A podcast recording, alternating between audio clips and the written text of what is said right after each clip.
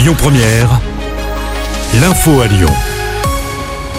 Bonjour Rémi et bonjour à tous. Avant les annonces du gouvernement, les blocages d'agriculteurs se poursuivent un peu de partout en France. C'est le cas notamment sur l'A7 M7 aux portes de Lyon à hauteur de Pierre-Bénite à la jonction avec l'A450.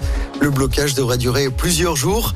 Le péage de Villefranche-Lima sur l'A6 est également bloqué dans les deux sens. Blocage aussi de l'A43 entre Bourgoin et la Tour du Pin.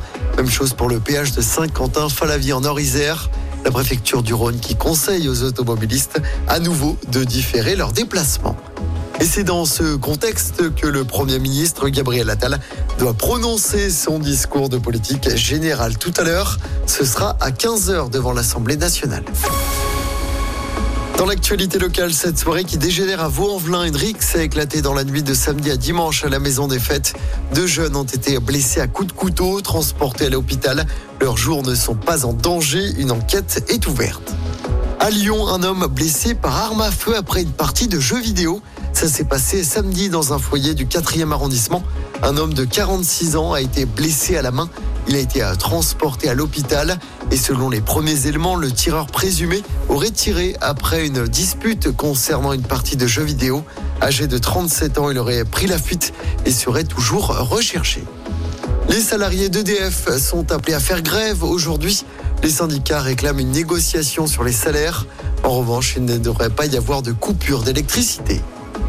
La santé d'Alain Delon, désormais confiée à la justice, alors que sa famille se déchire, l'acteur de 88 ans a été placé sous sauvegarde judiciaire, c'est-à-dire qu'un mandataire a été désigné pour l'assister dans son suivi médical.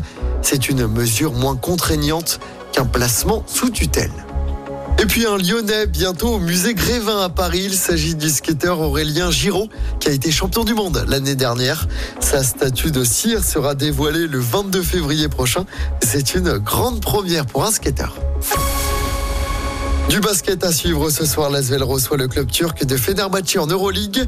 Le match se joue du côté de la LDLC Arena à Dessine. Coup d'envoi à 20h. L'Asvel est dernière du classement avant ce match. Les Turcs sont à la cinquième place. Écoutez votre radio Lyon Première en direct sur l'application Lyon Première, lyonpremière.fr et bien sûr à Lyon sur 90.2 FM et en DAB+. Lyon Première